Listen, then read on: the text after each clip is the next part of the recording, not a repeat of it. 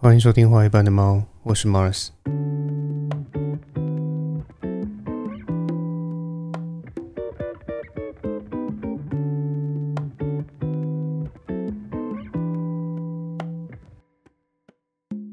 前几天有朋友跟我抱怨了一件事，他说果然如我所料的那样，就是因为他刚好要从美国回来，然后要买一些伴手礼。就是他在买这些伴手礼，在挑选的时候，我就有提醒他说，呃，你这样的品相可能会被别人嫌弃哦。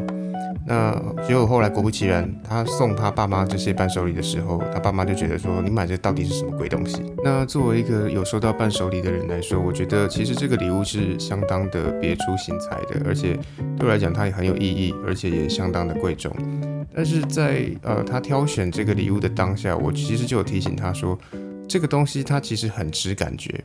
那对于那种毫不在乎，或者是他其实不那么关心送礼者他挑选的心意，或是说他挑选的礼物是不是送礼的人觉得很特别，他就可能会跟你去当地捡一颗石头回来送他的感觉差不多。那之所以会这么说，是因为这个伴手礼它的内容物是三叶虫的化石，但是后来听到确实如我所料，他爸妈的反应相当让他难过。那我当然也是只能安慰这个朋友说。啊，这只是你爸妈不懂得欣赏你的心意而已，你就别想太多，别往心里去。但事后想想，我觉得这其实是一个蛮值得被讨论的内容，所以才想说，虽然从主题上来说好像有点水，但是好像也可以先跨过其他预先设定好的主题还有内容，临时录一集内容来聊聊送礼这件事情。那这边想要先问各位听众一个问题，就是你认为送礼的关键是什么？那在开始今天的论述之前呢，我想先提供一个我个人的经验，然后来帮助大家啊，能够更好的去梳理啊送东西的这件事情。那我的经验是这样的，就是我交过某一任女友，她平时呃，我不会说她是一个节俭的女生，但是她也算不上是什么奢侈的人。如果真要说起来的话，她就只是那种比较在乎自己在别人眼里是什么样子的人而已，或者更精确的来说，比起。现实生活中的感受，他更加在乎的是，呃，自己的生活在别人眼里会呈现什么样子的样貌。那之所以会这么说，是因为某一年，呃，但是因为年代久远，所以我已经忘记是什么节日了，好像是他的生日还是情人节之类的。反正总之，我只记得我当时送了他一个呃名牌包包跟一只名牌的手表。然后当时这个女友在收到礼物的当下，好像还算愉悦吧。因为之所以会说还算愉悦，是因为我在送给他的当下，我并没有从他身上感受到任何不悦的情绪，而且同时我也有感受到一种就是，呃，我们收到礼物的时候，我们会表现出的一种雀跃嘛。但我没想到的事情是，啊，事后这位前女友她上网 Google 了这些礼物的价格，然后 Google 完之后，她直接对我表达了她的不满，因为总的来说，她就是认为这些礼物啊不够贵重，所以感觉不到我的诚意。那在听到这种话的当下，我也是感到相当的错愕，因为无论是对那个时候的我来说，还是对现在的我来说，这个某个 C 开头的品牌，应该也都还能够算得上是名牌吧。好，我们退一万步讲，就算我送的东西根本就不是什么名牌，但是那也是我的心意啊。你怎么能用这个礼物的价格不符合你的预期来去否定我的礼物呢？所以无论对当时的我还是现在我来说，其实都一样嘛，因为就是。只要任何人想要拿这个礼物的价格或价值，然后来去衡量说啊送礼者的心意的这种行为，你只看重这个礼物的价格或者礼物的价值，但是你根本不在乎我的心意，因为送礼的送礼者他在乎的是心意，所以他会觉得说自己的啊心意被抹灭了，或是他会因此觉得难过、沮丧，甚至觉得委屈嘛。那由于前面的举例呢涉及了前女友的部分，所以我觉得啊这部分我就点到为止就好了，因为。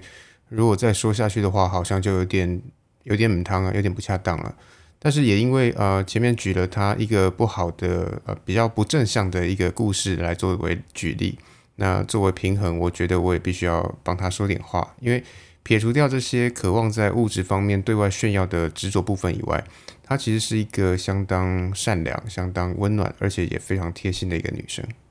那话说回来，当时的我只觉得礼物是不是名牌，或是这个名牌到底它的名气有多大？真的有这么重要吗？或者是对今天的我来说，或者是更精致一点来说，送礼跟收礼之间，它到底有什么不同的认知落差呢？啊，这就是我今天这集想要聊的内容。那我的看法是这样的，就是如果我们撇除掉送礼者跟收礼者之间的财富条件，只把重点放在彼此的心态还有心意上面，那我们大概可以归纳出下面的四种状况。首先，从送礼者的角度来说的话，它其实分成两类。第一类是我就是送你一些我想送的啊，或是我送你一些我觉得我喜欢的，或者是送你一些我觉得很特别的礼物。那第二类是我会根据收到礼物的人，他可能更会想要收到什么的这个角度来去思考自己应该要送些什么。这两者虽然听起来好像差不多，但是其实它会导致完全不同的结果。那之所以会说结果完全不同的原因，是因为收到礼物的人其实也分成两种类型。第一种是只要收到礼物，他就会心存感激的类型。那这类人就是所谓的那种啊好相处的朋友嘛，因为这种人他总是心存善念，然后而且他的感想都是比较正向的，所以他觉得说你居然在啊外出游玩的时候都还有想到他，而且还为此特地买伴手礼回来给他，那他就会无视这个礼物的内容，他到底喜不喜欢，他就直接因为你买东西给他的这个感动，然后而觉得啊满心欢喜嘛。那举例来说，这个足球球王梅西，他就曾经收到一位阿根廷记者送给他的幸运脚环当做礼物。那在上次的世界杯，阿根廷在呃三十二强替奈及利亚低空飞过，然后闯入十六强的时候，这名阿根廷记者他在赛后就刚好在场边嘟麦了梅西，然后问他世界杯首胜之后的感想，顺便也问了梅西是否还记得啊自己曾经送他幸运脚环的这件事情。那结果，梅西在听完这位记者的话之后，他就随即把自己的袜子拉了下来，然后露出啊这个记者送他的一个红色脚环。那这件事情呢，也让这位记者感动不已。那梅西这种就属于第一种的收礼者嘛，也就是说他根本不在乎你这个东西它多贵，或是他他是不是名牌，他就只是在乎说你送给他的时候，他你的心意是如何而已嘛。那另外一种呢，就是前面提到的例子那样，就是他根本也不在乎你去了哪里。他甚至也不在乎你是不是有送到东西，他只在乎说自己在收到礼物的当下，他自己喜不喜欢这个礼物而已。他可能喜欢这个礼物的原因，是因为这个礼物的价格，或是这个礼物的品牌，或是这个礼物的价值，那都无所谓，那是他自由定义的。那这类型的人如果友善一点，即便是自己不喜欢，或者是收到礼物的当下并没有什么喜悦的情绪，但是他可能还是会跟你客套几句。但是如果是白目一点的，他就可能会直接问说：“哦，那你送这东西是三小？”所以这边我整理一下，送礼的心态分成两种：一种是我送你我想送你的，这是一种；另外一种是我送你你有可能会想要的，这是第二种。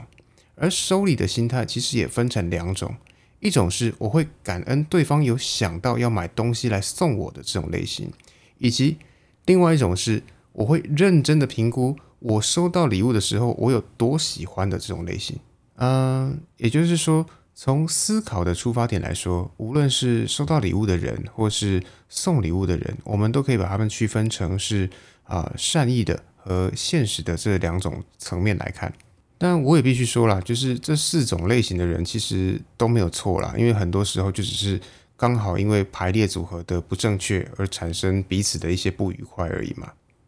那在这四种类型的框架下，我们乍看之下会觉得，啊，对于送礼的人，还有对于收礼的人来说，最好的组合好像是啊，双方都非常贴心啊，然后送礼的人完全站在对方的角度来去思考礼物，而这个收礼的人，他也完全不在乎礼物的内容，因为只要他收到礼物，他就会觉得感动。但我会说，这并不是一个最佳组合，因为如果收到礼物的人，无论收到什么礼物都能让他感动的话，那送礼物的人他在挑选礼物的这个思考还有这个过程，他就变得毫无意义了嘛，不是吗？那以我个人而言呢，啊，透过上面的逐步分析，我其实也得出了一套自己的送礼心得，所以下面就来分享一下我的送礼逻辑。那这套送礼逻辑呢，它完全是基于上面的心境分类以及。啊，送礼对象的亲疏远近来做区分的。首先，如果对方是一个你根本不熟悉的人，那很简单，你就送他一个大众化标签的礼物。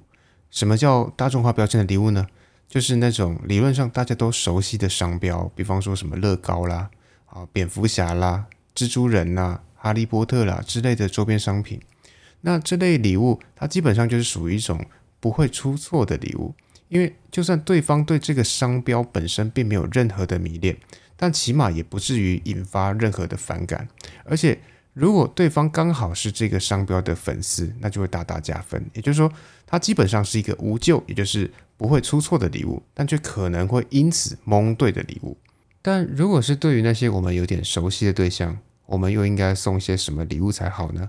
那这部分就要回归到前面的类别区分了嘛，就要看你认定对方是属于哪一种人。如果对方是属于那种只要你有想到他送什么东西，他都会觉得感动的人，那你就随便买个东西嘛，哪怕是你在路边捡一颗石头，他都会感到开心的话，那这种人我想就不用多做讨论了嘛。但是如果是那种会衡量礼物价值的人，那我们应该要如何购买最好的礼物给他呢？那根据我的经验。对于这种现实到会去直接估算礼物的价值或者是价格的人来说，我认为送他礼物的基本原则就是，你去买那些他其实买得起，但是舍不得买的东西来给他，这是最好的选择。那当然，任何要送人的礼物都可以依据这个原则来去做思考，因为基本上任何你想要送他礼物的人，只要是你对他有一些基本的了解。那根据这个原则，这就绝对是一个不会出错的通用选项。因为这种选物的策略，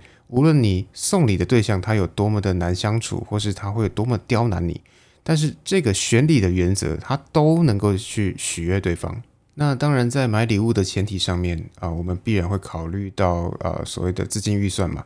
那在送礼这件事情上面，资金预算的考量其实也是双向的。我举一个最简单也最容易理解的例子来说，就是虽然前面我说最好的礼物就是那些啊对方会想要的，但是却舍不得自己花钱买的东西，可是这句话其实它是有一个限定范围的，因为这个范围其实就只限定在你跟我这种一般人的情况下。为什么这么说呢？比方说，我想请你试想一下，像郭台铭啊、郭董这种人。他会有我前面说的什么最好的礼物，就是对方想要但是却舍不得自己花钱买的东西的这种情况吗？应该没有吧？因为郭董的实际情况是，他买得起，但是我们根本花不起啊。所以，如果真有什么是他想要但是却买不到的东西，那大概只有台湾的总统宝座这个项目而已嘛，对不对？那在撇除掉这种极端情况，而如果是我们想要在巴结对方的前提下，那要我们去挑选礼物的原则，那就只能是买那些对方有兴趣，但是又觉得有点浪费钱的选项嘛，对不对？